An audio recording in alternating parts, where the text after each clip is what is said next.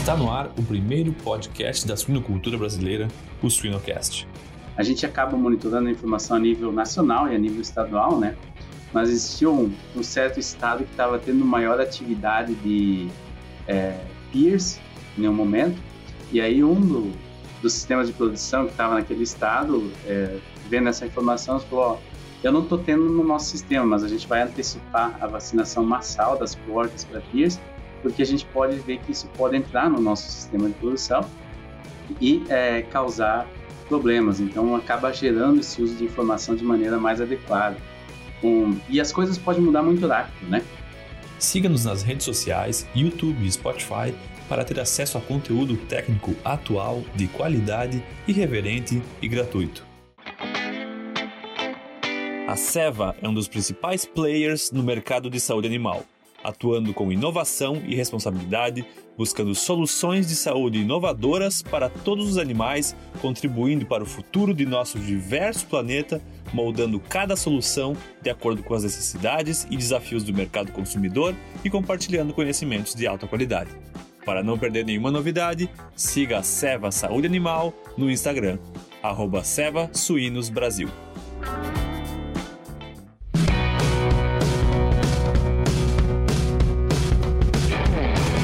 Olá pessoal, aqui é o Jamil Facim do Suinocast, que só é possível através do apoio de empresas inovadoras e que apoiam a educação continuada na suinocultura brasileira. Seva, MS Shippers, IPRA e Bioorigem. No episódio de hoje, nós temos a honra de receber o médico veterinário Dr. Giovanni Trevisan. Tudo bem, Giovanni? Tudo bem, Jamil, e você? Obrigado pela oportunidade. A gente te agradece, Giovanni. É um prazer conversar contigo e, e aprender. Eu sou, eu sou meio que um fã aí dos veterinários brasileiros da Iowa State University, que são, são famosos mundo afora. Uh, ali no grupo, com o grupo do Daniel e outras pessoas fantásticas, aí o Gustavo também. Uh, o Edson já conversou conosco e chegou a vez a gente aprender um pouco de, da parte mais sanitária de suínos contigo. É bom estar aqui e bom saber que você já, já conversou com esses outros veterinários, eu tenho acompanhado e eu teve e continuo tendo a onda de trabalhar com essas pessoas que são muito mais inteligentes do que eu, posso assim dizer, e aprender com eles todo dia. Então é, é uma satisfação muito grande poder fazer parte desse time aqui, especialmente de ser brasileiro também, me alegra muito. Você sabe que eu estava conversando esses dias com, com o pessoal da, da, da Iowa Select Farms, que tem o, tem o César lá agora, né? Uhum. E o pessoal falou, não, bah, os veterinários brasileiros que vêm para cá, aqui para Iowa também, com o Danielzinho, o pessoal tá, fica, é, tira o chapéu para a pesquisa que vocês têm conduzido aí e, e para o resultado aplicado que vocês têm trazido. É, é por isso que a gente está aqui hoje para bater um papo sobre isso. Mas, Giovanni, para a gente já ir direto ao ponto, assim, eu queria que, antes de, de mais nada, tu, tu te apresentasse para nós. Quem é o Giovanni Trevisan? Sou natural de Santa Catarina, né? Nasci numa cidade chamada Chavantina, então ela carrega o título de maior produtor de suínos per capita do Brasil, e aí demonstra um pouquinho da porque da paixão de, de suínos. E aí possui, fez a graduação em medicina veterinária na Universidade de Santa Catarina em Lages, e isso foi alguns anos atrás, lá em 2009 eu me graduei, e depois eu tive a felicidade de trabalhar numa é, empresa brasileira, que hoje é, na época era Mabel, depois de Oceara, e atualmente é JBS, né? por é, aproximadamente oito anos como veterinário de campo e trabalhando com produção. E aí foi no ano de 2017 que eu resolvi mudar para é, Universidade do Estado de Iowa, onde é que eu vim fazer o meu doutorado. E acabei ficando por aqui um, um pouquinho mais do, do, tempo esperado, né? E hoje estou aqui trabalhando nessa área de medicina veterinária, diagnóstico, epidemiologia, né? E atualmente faço parte de um, grupo que é, como você falou, tem o, o, Daniel Linhares e o Gustavo Silva. A gente se denomina como Field App, no qual a gente realmente trabalha com veterinários e produtores para buscar, é, dentro do complexo de informações de produção e diagnóstico, gerar mais informação e agregar medidas para é, conter e, e, e, trabalhar com doenças né, de uma maneira mais eficiente, usando é, dados, é, tanto quanto o do diagnóstico, mas o dado de produção para tomar decisões informadas sobre como conter o agente ou a, o espalhamento das doenças no, nos rebanhos. Já entrou no site da Shippers hoje? A empresa está em peso no mundo digital, marcando presença nas redes sociais e YouTube com muito conteúdo. Acesse www.shippers.com.br, Shippers com SCH e 2 Ps, e confira as promoções do mês, lançamentos de produtos, o MS Blog e muito mais. MS Shippers, paixão pelo agro.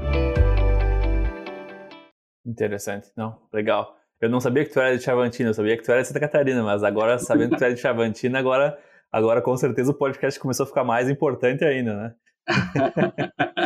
uh, não, excelente. Giovanni, uh, eu estava tava dando uma olhada em todas as, as pesquisas que vocês produzem aí e, e eu acho muito interessante a, a, a, maneira como vocês enxergam a aplicabilidade da pesquisa em sanidade, né? Porque é diferente de tu fazer um experimento testando duas nutrições ou testando dois aditivos alimentares, né? A pesquisa em sanidade ela é um, um pouco mais difícil e eu digo difícil porque às vezes a gente tem que cuidar para isso não ser ficar muito no campo básico e, no, e não ser aplicável, né? Porque querendo ou não, uh, uh, uh, a gente precisa fazer com que a suinocultura ganhe mais dinheiro, seja mais sustentável, produza mais, esteja mais, cada vez mais alinhada com o que o consumidor quer.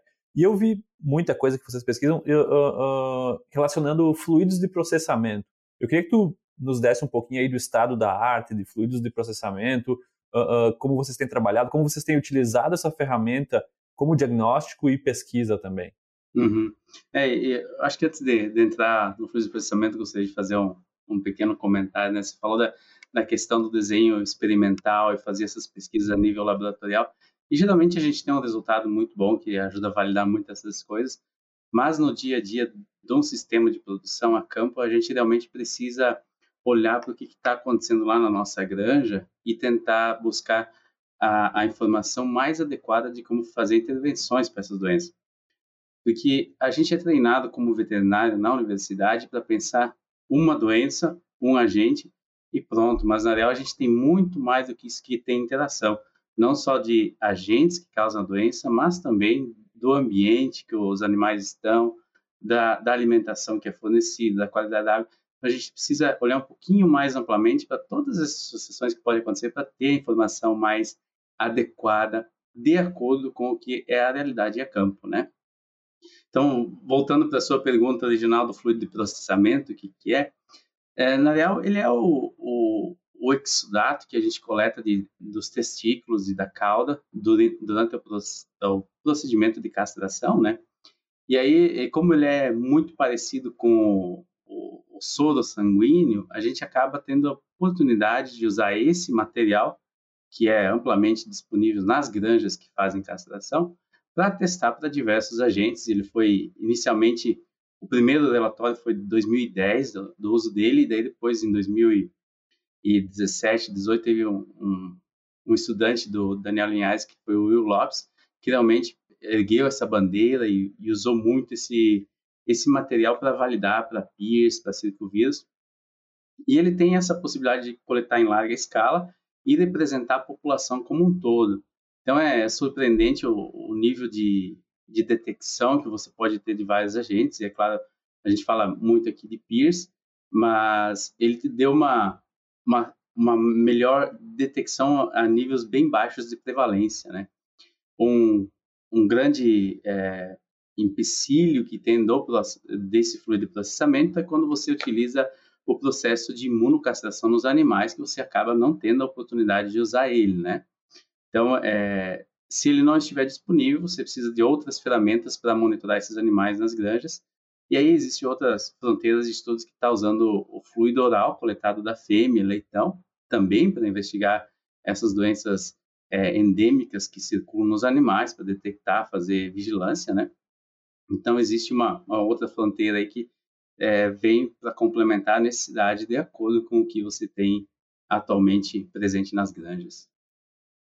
Interessante, interessante. Eu conversava esses dias com, com com um aluno da, do professor Vanucci, lá de Minnesota, e que ele comentou realmente que, inclusive, para Sêneca tem, tem sido coletado também uh, a cauda, né, do, se, se, não caça, pelo menos a gente tem, pode coletar a cauda, né, do, do corte de cauda para para fazer. Eu acho que é, que é uma, uma ferramenta excelente, até me. Eu, eu não estava tão por dentro, até porque não é a minha área de pesquisa, mas eu acho que a gente tem muito, entre aspas, suco para tirar dessa, dessa, dessa oportunidade que a gente tem quando a gente faz o processamento do leitão. Né? Exatamente. É uma, uma, baita. Aproveitar, né? Tipo, uh, uh, com, com, com. Como é que é? Matar dois coelhos com uma cajadada só, né? Exatamente. E ele não é uma amostra perfeita que você pode usar para todos os agentes, né? Se você for pensar na utilidade dele, como você falou do Seneca, tem um outro brasileiro que é o Guilherme Reis, lá de Minnesota, que trabalha com isso, né? Ele, ele, ele mesmo, pra, ele mesmo. Fazer o estudo no qual você pode é, detectar Seneca vírus antes mesmo de aparecer sinais clínicos na granja. Ele usou para ver qual que é o tempo para a granja voltar a não detectar o, esse agente no, é, no, no processo de fluidos, né? No fluido de processamento, desculpem. E aí, é, para Pierce, ele foi muito bem validado, muito bem descrito. Para circovírus, ele também é bem utilizado para isso, né? Ainda existe uma certa questão de como você interpreta isso em rebanhos endêmicos, quando você tem é, mudança de estabilidade, mas o, o, veterinário americano tem muito usado quando você está num processo aí do, do, dos valores do ciclo de processamento do PCR e, e começa a alterar muito, ele te indica que tem alguma quebra de estabilidade no rebanho, alguma coisa está acontecendo. E aí, quando você olha para ele, você pensa, ah, eu posso aplicar para tudo. Mas existem outros agentes, tipo é, o PID, que é a diarreia epidêmica suína, no qual é muito contagioso em, em leitões de é, recém-nascidos, né? E se você usar ele, ele não é uma ferramenta boa para detectar, embora você espera que vai cair. A gente teve alguns é, algum momento aí que teve entrada de PD em grandes e a gente tentou usar o Plastic ele não, não foi eficiente em detectar antes do outbreak. Já se você olha para, entrando nos coronavírus, que a gente soube muito do Covid-19 mais recentemente, né? Então, no suíno existe um outro é, delta coronavírus que infecta os animais e que causa uma infecção sistêmica, né? Ele faz a, a viremia esse agente você pode até detectar até é, uma semana antes de observar sinais clínicos. Então, ele tem os relatos de, de diferente uso dele, diferentes funções que pode ser utilizado. Interessante, interessante. Não, muito bom, muito bom. E, e claro, a gente estava falando ali da, que acho que a doença mais importante de suínos do mundo, não digo hoje, porque a gente fala, hoje a gente tem a, a, a, a peste suína africana atrapalhando um pouquinho aí, mas o status de doença mais importante vai, eu, tu vai concordar comigo que é a PIRS, né, uh, Giovanni? Para países onde é que ela está presente, sim. Para o Brasil, ela não faz sentido, né? Claro, claro. mas, mas, em termos de prejuízo, prejuízo para os Estados Unidos é super importante. E eu queria que tu nos desse mais ou menos uma, uma, uma atualização de qual que é o status da PIRS nos Estados Unidos hoje. Sim, isso é uma pergunta interessante, né? Ele, ela é uma, uma doença endêmica que está aqui no rebanho americano. E a gente tem aí aproximadamente 40% do, do rebanho de matrizes, e quando a gente fala em 40%, de 6 milhões de matrizes aqui no, nos Estados Unidos, que é, são negativos, completamente negativos da PIRS, né? Naive. E os outros 60% ficam entre ter um sinal clínico ativo, ter um outbreak, ou estar tá em processo de eliminação do, do agente. Então, ela é, ela é muito considerável o impacto dela, né? E como é uma doença viral, é, sempre existe a possibilidade de, toda vez que a gente se replica e muta, de aparecer variantes novas. E a gente teve no ano de 2020, apareceu uma variante nova de Pearson, que é chamada de é, classificação a cor de linha, é, linhas de subtipos, ou como você queira chamar, mas é lineage que chama, né? Que ela era lineage 1C variante, né? Então essa, ela teve um grande impacto em dois estados americanos, que foi Iowa e Minnesota, e causou, dizimou muitos rebanhos aí de, de fêmeas, né, que foi depopulado e depopulado. E para ter uma ideia, o impacto dela foi durante o período de que ela entrou nas grandes matrizes, de aproximadamente 8 mil leitões você perdia por cada mil matrizes que você tinha na granja. Então foi muito séria nesses estados e continua sendo. Mas nos outros estados também existe um monte de outras é, é, variantes de PIS que acabam afetando o rebanho. Assim como a gente pensa no Covid-19, teve a ômega, teve a beta e, e assim vai. Então, é, é, é um agente bem importante aqui para a produção americana. Uhum. É, esse, esse, essa uh, linhagem diferente que apareceu esse, esse ano que passou, até a gente que não trabalha com, com sanidade sempre foi um hot topic conversando entre os produtores aqui.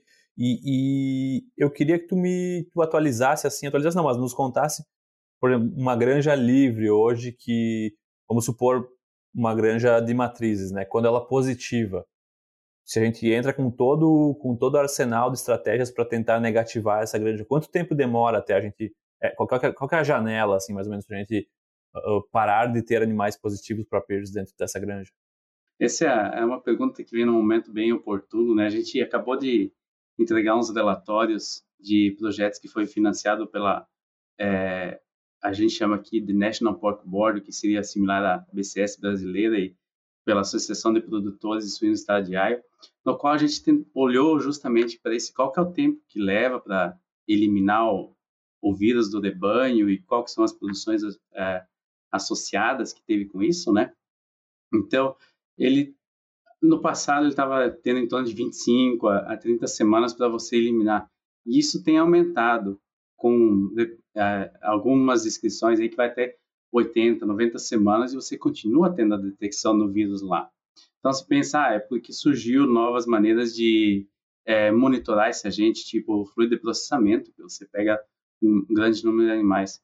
Porém, quando você olha para outro lado e você tem a informação de que o número de leitões que você está é, perdendo também tem aumentado, o tempo que as granjas demoram para retornar para os níveis de produção também tem aumentado consideravelmente.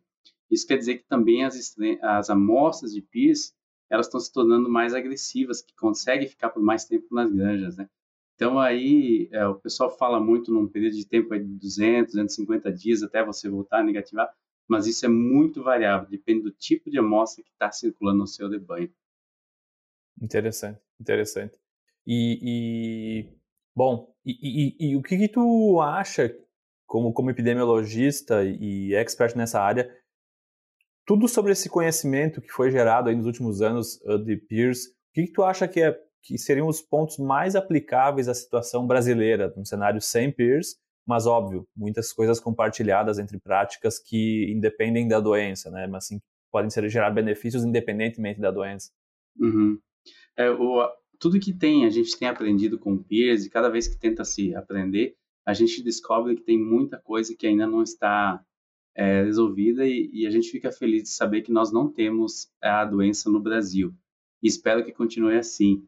Mas o grande ensinamento que teve é, e que continua tendo é a gente tem que olhar para as questões de biossegurança é, para evitar que esse agente chegue ao país. E se a gente pensar, nós somos é, bem nesse ponto. A gente tem a, a granja de Caranéia lá, que recebe os animais de importação, né? Então, evita é, de entrar se a gente testar adequadamente, né?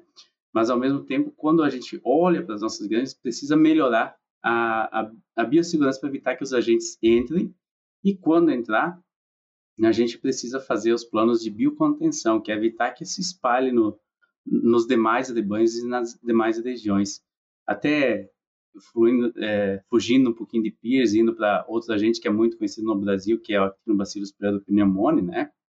Recentemente teve um, um outbreak, foi aqui no estado de, de Iowa, e ele está bem regionalizado aí, a, a ocorrência dele, e, e passou por várias granjas e foi transmitido, e aí quando o pessoal começou a investigar, e tem um, um pesquisador aqui da Universidade do Estado de Iowa, que é Della Hockem, que faz muito desse trabalho com peers e outro brasileiro que é o Marcelo Almeida, eles estão trabalhando em conjunto com o Gustavo Silva também. Eles identificaram que muito dessa transmissão via granjas era por movimento de pessoas, de caminhão, ou até mesmo pela recolha de animais mortos, né? Então, a, a gente, olhando isso, um grande produtor americano disse, isso me chamou a atenção porque eu tenho que voltar a visitar os meus padrões de biossegurança e circulação de pessoas para evitar que isso venha acontecer no meu sistema de produção também, né? Então, um, o maior chamado que tem é, é realmente isso, para a gente estar tá vigilante, estar tá ativo e buscar fazer um, um, é, uma melhora contínua dos processos e procedimentos que temos no sistema de produção. Sim, tu mencionou algumas coisas que tu mencionou, eu, eu, até esqueci de mencionar o nome do Marcelo Almeida, que é um, que é um grande amigo também, foi um dos caras que foi responsável por eu, por eu seguir na carreira de suínos, eu, eu era estagiário quando ele fez mestrado, e, mas esse ponto de, de coleta de carcaças e, e animais mortos, uh, qual que é, qual que é a, o cenário hoje dos Estados Unidos? Porque, só, só para sair, um, fugir um pouco do nosso tema, Uh, eu lembro que no Brasil isso estava começando a ficar um pouco mais comum e, e de, numa primeira abordagem ele parece logisticamente interessante, né? Mas eu acho que na maneira que tu vai aprendendo e vivenciando um cenário com esse modelo, tu vai começando a ver alguns gaps, alguns erros que no começo não, não apareciam, né? E eu acho uhum. que, que acaba sendo que uh, uh, para dissipar doenças, tudo bem, temos a Ilha de Cananéia, vigilantes na, front, na fronteira, uh, uh, e, e, uma boa atividade dos órgãos uh, responsáveis no Brasil, mas o quanto que pode ser um problema também para a disseminação de doença esse, esse, esse manejo de coleta de, de carcaças de animais mortos? É, esse é... Tem alguns estudos que foi feito pelo Gustavo Silva, né, porque ele estava fazendo é, doutorado, que ele apontou como um dos principais fatores de risco de entrada de doenças na granjas o processo de recolha de carcaças, né? Então, é, se você pensar no procedimento, é como você falou, é, é fantástico. Você tira a carcaça ali, você é, elimina o problema da granja em termos de como você vai é, direcionar onde é que você vai pôr essa carcaça. Por outro lado, quando você tira a carcaça, junto com ela vem todo aquele pacote de doenças que acabaram afetando para esses animais morrerem, né? E no procedimento de é, passar de uma granja para outra, a gente sabe que existe momentos em que o motorista não vai estar usando um, um adequado, ou vai estar caindo é, sangue ou líquido do, da carcaça do animal, vai escorrer pela boca, anos, essas coisas. E aí você acaba abrindo a possibilidade de transmitir e levar os agentes de uma granja para outra. E o maior risco que existe hoje, e é eminente para muitos países, é a questão da peste suína africana. Né? A gente sabe que é um agente que é, entra no animal, você normalmente você vai demorar um tempo até detectar, você vai ter animais que vai começar a morrer um outro, você vai pensar que é um outro agente respiratório que está causando a mortalidade, e aí você abre a possibilidade de estar tá transmitindo para um monte de granjas, isso e, e transmitir as doenças. Em termos de realidade americana, existiu muito movimento mais recente para fazer é, a transição de alguns sistemas de produção que pararam o processo de recolha e voltaram implementar o sistema de compostagem nas granjas para a carcaça ser destinada no próprio local e evitar esse movimento de caminhões entre elas. Ainda continua sendo utilizado aqui, tem uma, uma boa parte de produção que utiliza, mas é, tem diminuiu comparado com anos anteriores.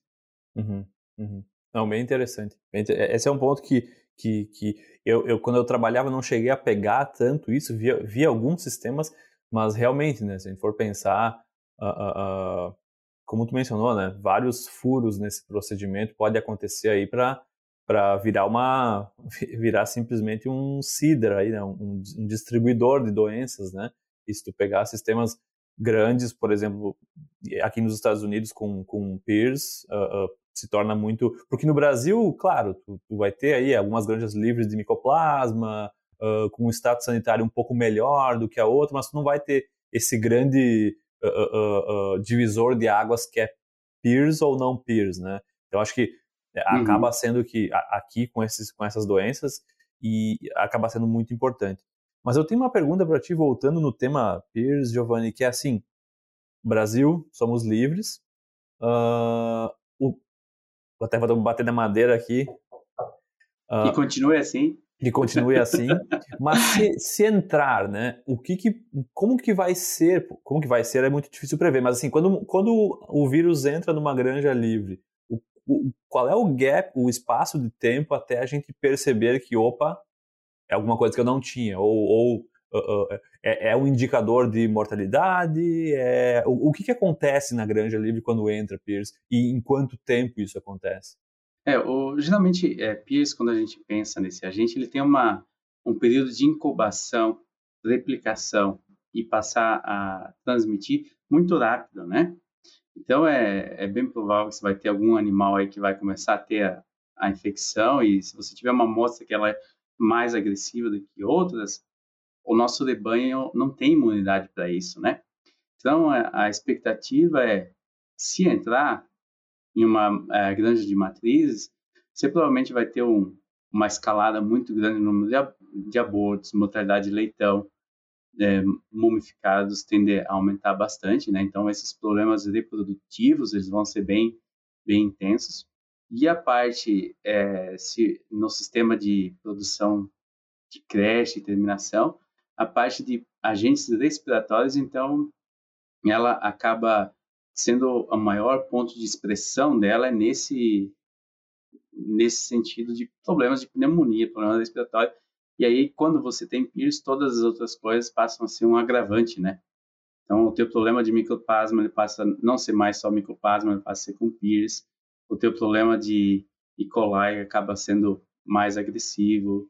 O teu problema de APP se vira um monstro. Então, tem todas essas outras coisas que vêm em conjunto e a associação que vão agravar muito o, a sanidade, vai perder muito em sanidade do banho que lá está presente nessas granjas que são negativas hoje. Então, teoricamente, ela vai ser bem fácil para identificar, desde que a gente tenha é, um olho clínico e pensando nisso e capacidade laboratorial para testar para esse agente, né?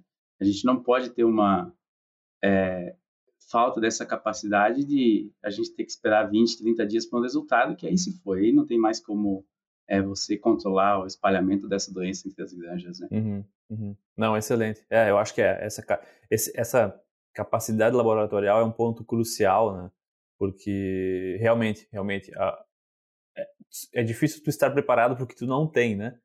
Então, os Estados Unidos no passado também não estavam preparados quando viram a primeira vez Pierce e, e até é, eu acho que isso é um ponto que a gente tem que ficar muito sempre alerta, né? Porque a gente sempre todas as conversas que envolvem peers entre brasileiros celebram o status livre da doença no Brasil, mas a gente quer que isso seja para sempre, mas a gente nunca vai saber quando pode acontecer. Né? Então, o laboratório estar preparado é depois que entrou, é a única maneira que a gente pode uh, trabalhar é o laboratório preparado para fazer a biocontenção realmente. Né? Exatamente. A gente não pode, a gente tem que olhar para os nossos vizinhos às vezes, né? Mas a gente não pode seguir o caminho do Uruguai que foi detectar muito tempo depois que estava lá a doença, né? A gente precisa ser mais proativo e tentar detectar o mais cedo possível, né?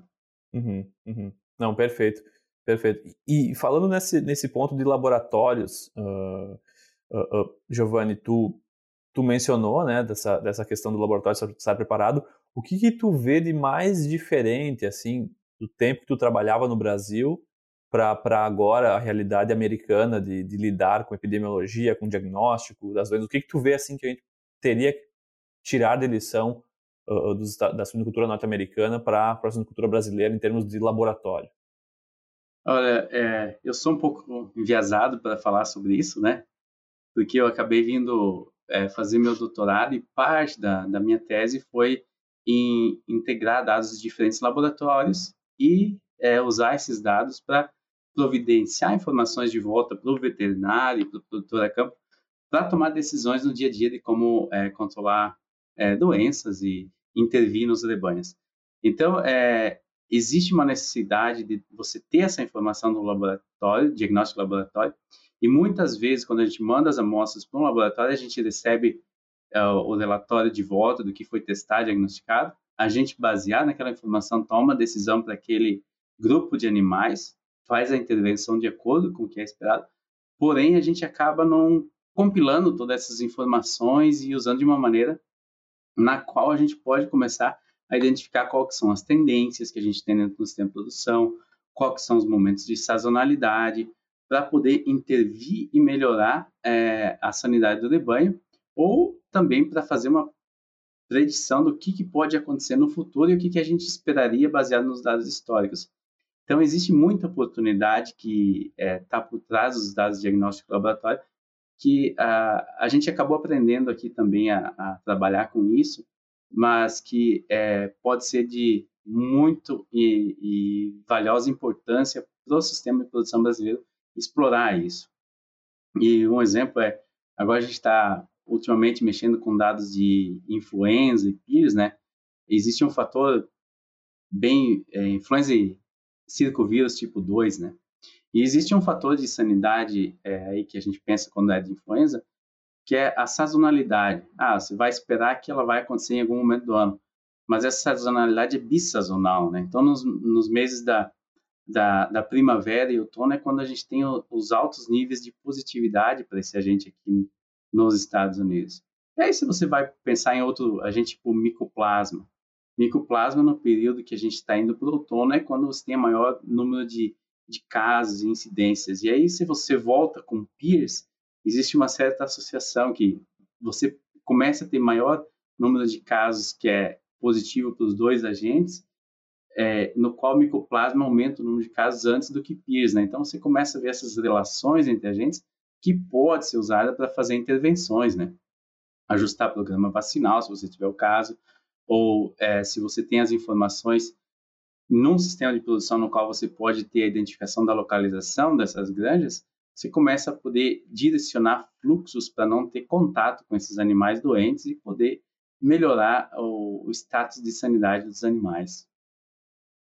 Interessante. É, eu, eu, eu até tinha anotado aqui para comentar contigo essa questão da predição, né?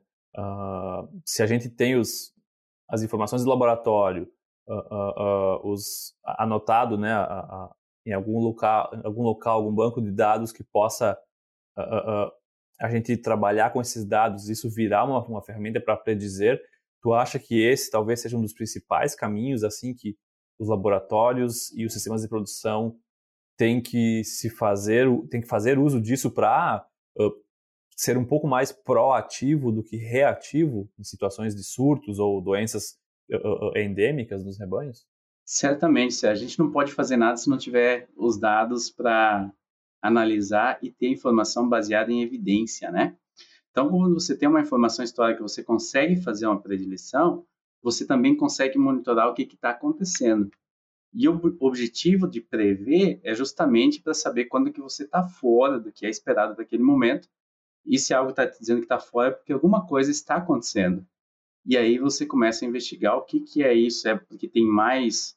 É, por exemplo, o número de amostras aumentou muito submissão. É porque tinham uma necessidade de fazer um programa específico? É porque está tendo espalhamento da doença e está tendo mais atividade de um agente ou outro? Então, isso gera informações quando você faz a predição e monitora isso, importantes que pode ser utilizado para intervenção. Um exemplo que teve aqui no momento foi é, a gente acaba monitorando a informação a nível nacional e a nível estadual, né? Mas existia um, um certo estado que estava tendo maior atividade de é, peers em um momento, e aí um do, dos sistemas de produção que estava naquele estado, é, vendo essa informação, falou: ó, eu não estou tendo no nosso sistema, mas a gente vai antecipar a vacinação massal das porcas para peers porque a gente pode ver que isso pode entrar no nosso sistema de produção e é, causar problemas. Então, acaba gerando esse uso de informação de maneira mais adequada. Um, e as coisas podem mudar muito rápido, né? Por exemplo, ultimamente tem tido dentro do, dos Estados Unidos e Canadá uma certa atividade de, de é, diarreia de PD, né? Então, isso, de uma semana para outra, você teve um aumento na positividade disso e você vai ver, está um problema regional que está afetando várias granjas de uma formando o que a gente chama de cluster, né? Tudo que está interconectado aí está começando a ser afetado. Então isso gera informação de volta para os produtores e veterinários que você acaba abrindo o olho para melhorar o, como você lava o caminhão de transporte dos animais, para evitar a conexão entre granjas contaminadas. Então é, é justamente rápida resposta. Pode ser que não venha a detectar quando a gente entra, mas quando tem uma atividade, é rápido a resposta para saber onde é que está, o que está acontecendo e, quem, e como que está ocorrendo isso para tomar decisões para conter, é, a partir desse momento, o espalhamento do, do agente na, na região, país, ou sem produção, como quiser. Tu falou da, da, do compartilhamento de informação, né? Um, um sistema de produção talvez antecipar, como tu deu o exemplo, né, a vacinação, porque viu que estava acontecendo alguma coisa ali ao redor. Uh, uh, eu, eu não tenho tanta experiência com isso, mas existe alguma informação de manejo sanitário ou de diagnóstico laboratorial que, que deva ser confidencial, que, que alguma empresa, se ela compartilhar, ela pode perder alguma competitividade no mercado? Porque eu entendo, de certa forma, que, claro, uma empresa não vai querer abrir seus dados de produtividade, de, de suas, suas dietas, porque ou, ou que estratégias o estratégia usa em determinadas fases, porque isso é, o, é a inteligência da empresa. Mas a parte sanitária eu acho que é uma, é uma, é uma, uma relação tão ganha-ganha, né? Eu queria ouvir de ti se tem alguma coisa que, que as empresas podem perder se, se compartilharem ou se só tem a ganhar com compartilhando informações sanitárias. Essa é uma pergunta muito interessante, Jamil, e aí volta da maneira como a gente compartilha informação aqui, né? Todo é, diagnóstico laboratorial a nível individual das amostras que você mandou, elas são confidenciais, elas são suas e isso ninguém sabe é, amostra individual. Porém, quando a gente faz esse processo de compartilhar informações, a gente usa para um nível que é anônimo, a nível de veterinário que submeteu, a nível de quem que é o produtor. E a gente tem cinco laboratórios nesse sistema e ele também ele fica anônimo pelos laboratórios. Então você sabe que tem essa linha de, de compartilhamento de informação. Se você usa essa rede de laboratórios, você sabe que seus dados estão aí contribuindo, porém você não sabe dizer se é, é da onde que vem a informação. Ao mesmo momento, ele te providencia uma, um nível agregado de informação no qual você, como é, participante dessa região, você tem a, a, a opção de olhar para os seus próprios dados e comparar. Opa, eu estou contribuindo para esse aumento de, de positividade, coisa. Então, eu sou o problema na região. Não, não estou contribuindo. Então, alguém está sofrendo aqui e pode entrar no meu sistema de produção. Então, eu posso antecipar as intervenções para evitar que eu seja drasticamente afetado. Então, quando você entra nesse nível de compartilhar dados anônimos e, e, e fazer esse compartilhamento não só dos dados, mas da informação, que que interessa, é, inicialmente existe um certo preconceito de, de compartilhar isso, mas a, a, a, linha do tempo, quando você trabalha com isso e começa a gerar valor para o sistema de produção, é o que realmente acaba movendo o caminho para tornar isso um, um, um, sistema permanente. Então, um, nesse trabalho que eu estou tá, ligado, ele é financiado pelo Sistema de Informações é, Suína Americano, né, que aqui é o CHIC, né? E hoje esses relatórios, tanto de doenças no país como o de internacional, é um dos que é mais acessados na parte desse serviço, porque é onde é que gera mais interesse para as pessoas que, que trabalham na parte de sanidade né, e produção. Já pensou estar no top 1% da suinocultura? Acesse academiasuina.com.br e invista no seu conhecimento. Sim, não, excelente, excelente. É, eu vejo que a gente tem muito a ganhar ainda no Brasil com esse tipo de compartilhamento de, de informação. Uh, e eu acho que, por exemplo, assim, se for pensar em áreas muito densas da produção de suínos, né, o meio oeste catarinense ou oeste do Paraná, né, onde tu tem, se a gente for pensar, a, a, temos três empresas no Brasil com um alto volume de animais próprios e integrados, mas existem diversas outras médias e pequenas empresas nessas áreas que eu mencionei, né, que, que com uhum. certeza uh, talvez não vão, vão utilizar de outros laboratórios, né, mas uh, uh, eu acho que as grandes empresas tendo laboratório próprio, como que isso tu imagina que possa acontecer? Porque aí fica um pouco mais complicado de compartilhar essa informação, né? Uh, mas eu acho que nessas áreas muito densas, sem dúvida, né, tem uma, uma, um mapa né, da distribuição de, de, alguns surtos, de algumas informações epidemiológicas, seria, seria crucial, né? É, exatamente, eu acho que é, quando você tem um sistema de produção, você tem a habilidade de ter os laboratórios próprios. Isso também acontece aqui, que você tem laboratórios próprios. Porém, ao mesmo tempo, existe é, essa rede laboratorial que está aí presente e disponível, no qual você acaba fornecendo serviço para esses produtores pequenos e a informação ela acaba sendo agregada e você compartilha ela. Então, é, se você quiser integrar ambos os tipos de laboratórios, é possível, não existe limite para isso. O que tem que ficar bem claro é que quem está fazendo a, a, integrando esses dados e coisas, ele não pode compartilhar de um, de um laboratório para outro ou compartilhar informações. O Sim. que interessa é a informação final a nível é, geral e ponto, né?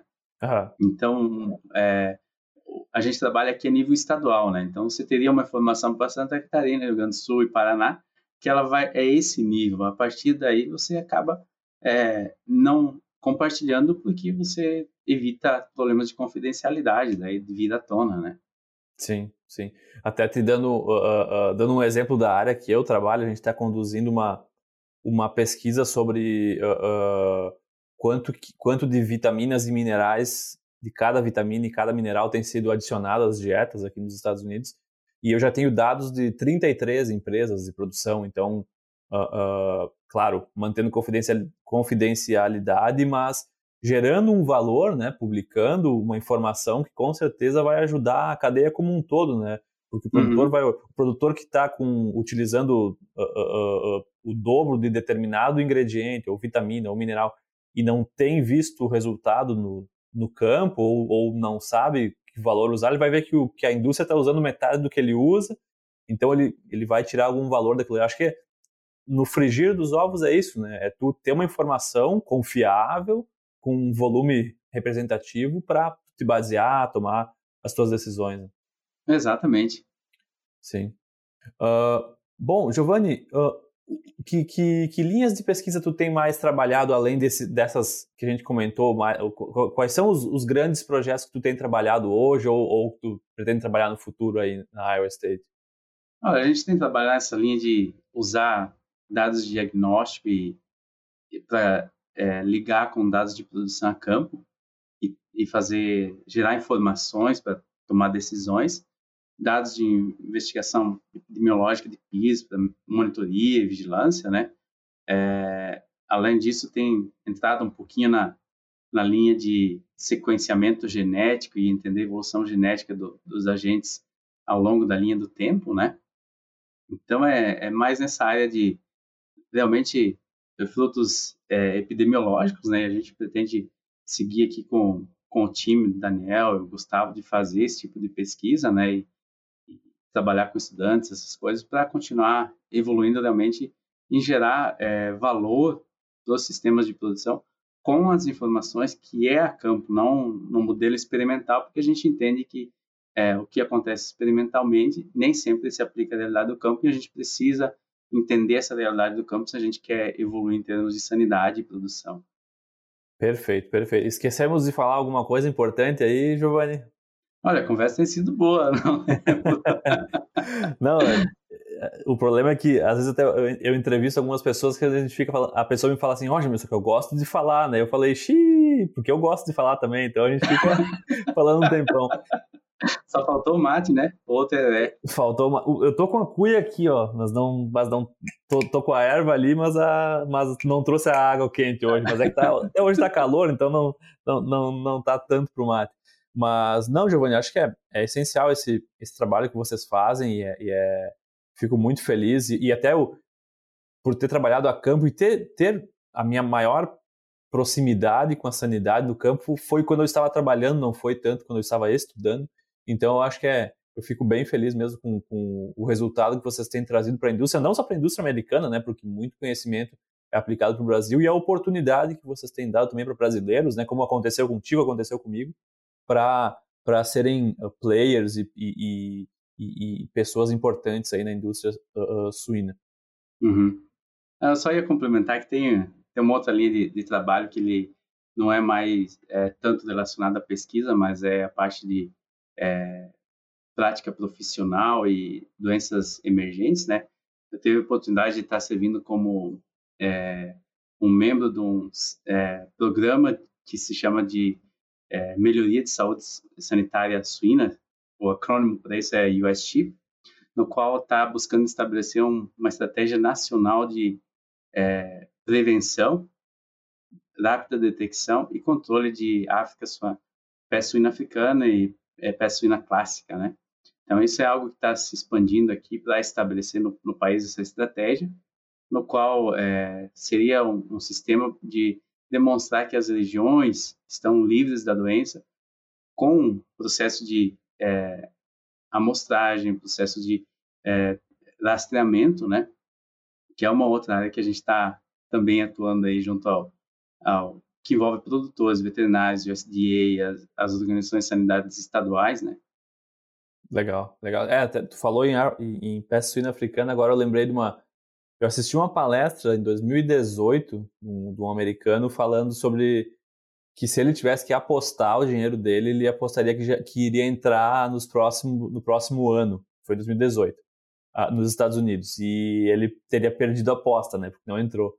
Uh, o que que tu, qual que é o status hoje disso no, nos Estados Unidos, assim, tipo, risco eminente, uh, já temos plano de contingência uh, pronto, o que que, que, que, que que tá pegando, assim, mais ou menos ao redor da área uh, peste suína africana nos Estados Unidos? Eu acho que é, a situação que a gente tem aqui é similar ao que vai ter no Brasil, né? Todo, todos os países da América Latina eles estão num risco iminente, né? A gente viu que é, teve aí a questão da República Dominicana e o Haiti que está com peste suína africana. É, a gente se pergunta como é que viajou tão longe de onde é que estava acontecendo lá do outro lado do oceano, né? Chegou até ali, né? Então, se tem a possibilidade de chegar a esses países, também tem a possibilidade de, de chegar a, aos nossos territórios e é um risco que é, está do lado, né? Então, é, a gente é, é difícil de você prever quando vai entrar, Existe uma coisa que é a movimentação de animais, que pode levar, mas existe um outro é, ser vivo que é muito pior, que é o, o, ser humano, né? Que pode levar distâncias muito longas quando está viajando, né? Então, é, fazer esse tipo de predição é, é difícil.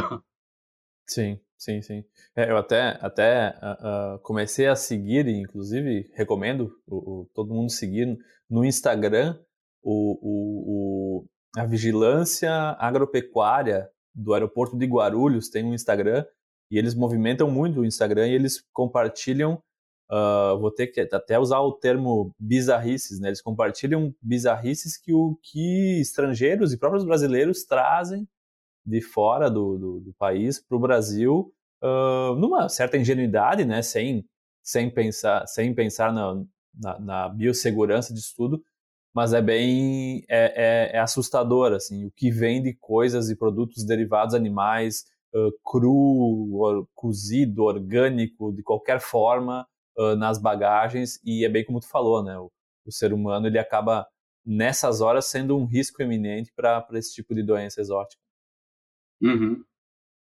perfeito Giovanni, a gente sempre termina o nosso episódio fazendo algumas perguntas que fogem do tema aqui da, do, do nosso bate-papo técnico.